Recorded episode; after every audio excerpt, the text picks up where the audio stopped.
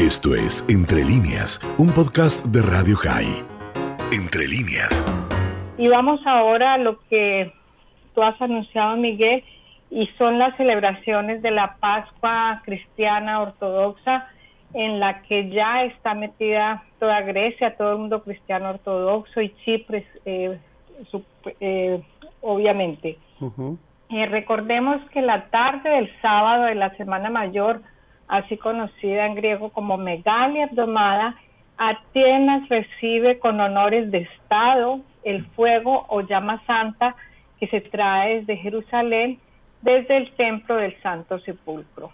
Este año, debido a la pandemia, la celebración de la resurrección y de las fiestas de Pascua se iniciará y terminará mucho antes de lo que normalmente se hace a las nueve de la noche y no a la medianoche, obviamente, con estrictas restricciones en cuanto al número de fieles que podrán llegar eh, a todos los templos a lo largo y ancho de Grecia.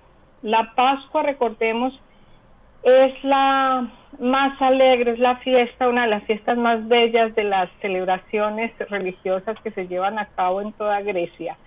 La comida eh, las delicias culinarias ocupan una posición muy privilegiada en el festejo de ella y se convierte realmente en una magnífica ocasión de encuentros y reuniones familiares, de amigos, intercambio de buenos augurios. El sábado santo, tras la misa de la resurrección, eh, las personas, las familias vuelven a la casa donde se cena con la maguirita. La maguirita es una sopa tradicional de pasta de un color verde no es del gusto para todos, realmente se echa de las tripas del cordero que se asan y al día siguiente se vuelve a comer y se sirven también en la comida pascual.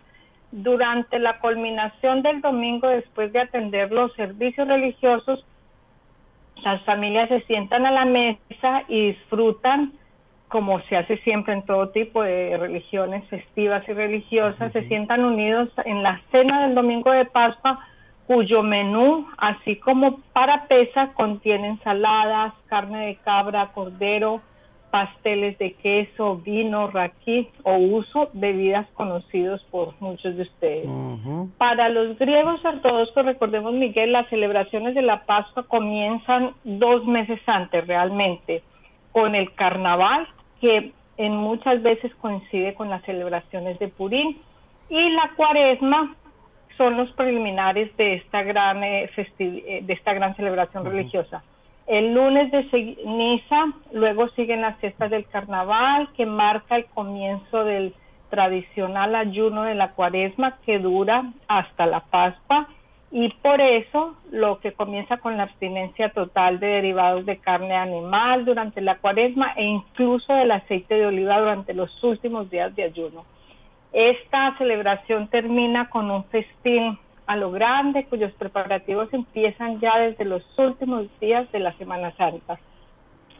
Uno de los símbolos más emblemáticos realmente de la Pascua en Grecia son los huevos pintados de rojo que se preparan en todo el país y que para aquellas eh, personas de la comunidad que sean de origen sefardí eh, van a recordar los huevos de pesa, los huevos jaimenados, aminados, que se preparan, por ejemplo, en la región de Salónica y que se pintan con cebolla, son exactamente iguales.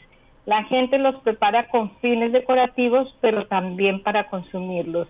Además, existe, existe una tradición muy bella que es la que se conoce como el juego del chugrisma, es decir, que se choca un huevo con el otro cada persona toma un huevo e intenta romper el de los demás. La persona cuyo huevo resulte más resistente tendrá, según la tradición, buena suerte durante todo el año siguiente.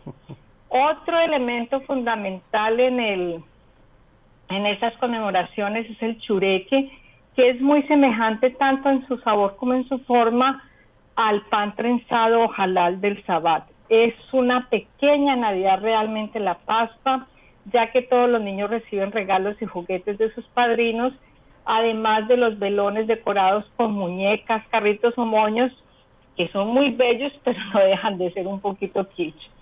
Eh, las organizaciones, entidades del Estado y privadas envían tarjetas deseando una feliz Pascua o Pascua y todos los líderes políticos envían su mensaje eh, de Pascua, deseándoles a todos pues celebrar en paz y en familia. Dentro de este bello clima, Miguel, no podía faltar algo que es realmente preocupante, pero pues que no deja de ser una tradición arraigada al pueblo y a la tradición popular como lo es el cápsimo de Judá.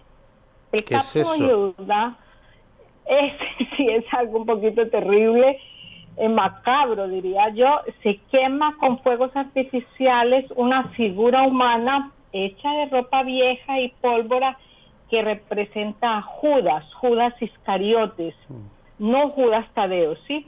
Pero que según varios observadores de hechos antisemitas han catalogado esto como una tradición que debe prohibirse, ya que incita al odio racial, etcétera, etcétera. Esta es una tradición muy popular en algunas regiones en la península del Peloponeso y en la isla de Creta y se lleva a cabo en la noche del viernes.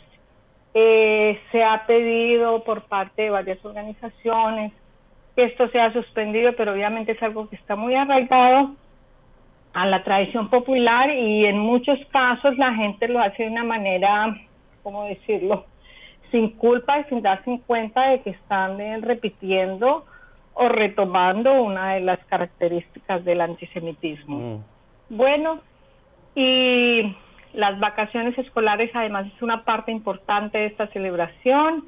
Se prolongan durante dos semanas, durante las cuales los griegos se desplazan, incluso ahora a pesar de las limitaciones que hay por la pandemia, a sus lugares de origen para disfrutar en la paz del campo y en familia, pues esta ocasión. Pero qué descripción bella de lo que es esta Pascua cristiana ortodoxa, que entonces, eh, ¿en qué fechas es este año? Se está, hoy estamos en lo que se conoce como el martes santo, miércoles santo es mañana, el jueves, el viernes, este domingo que viene es la Pascua y el lunes siguiente es la segunda resurrección o segundo día de Pascua.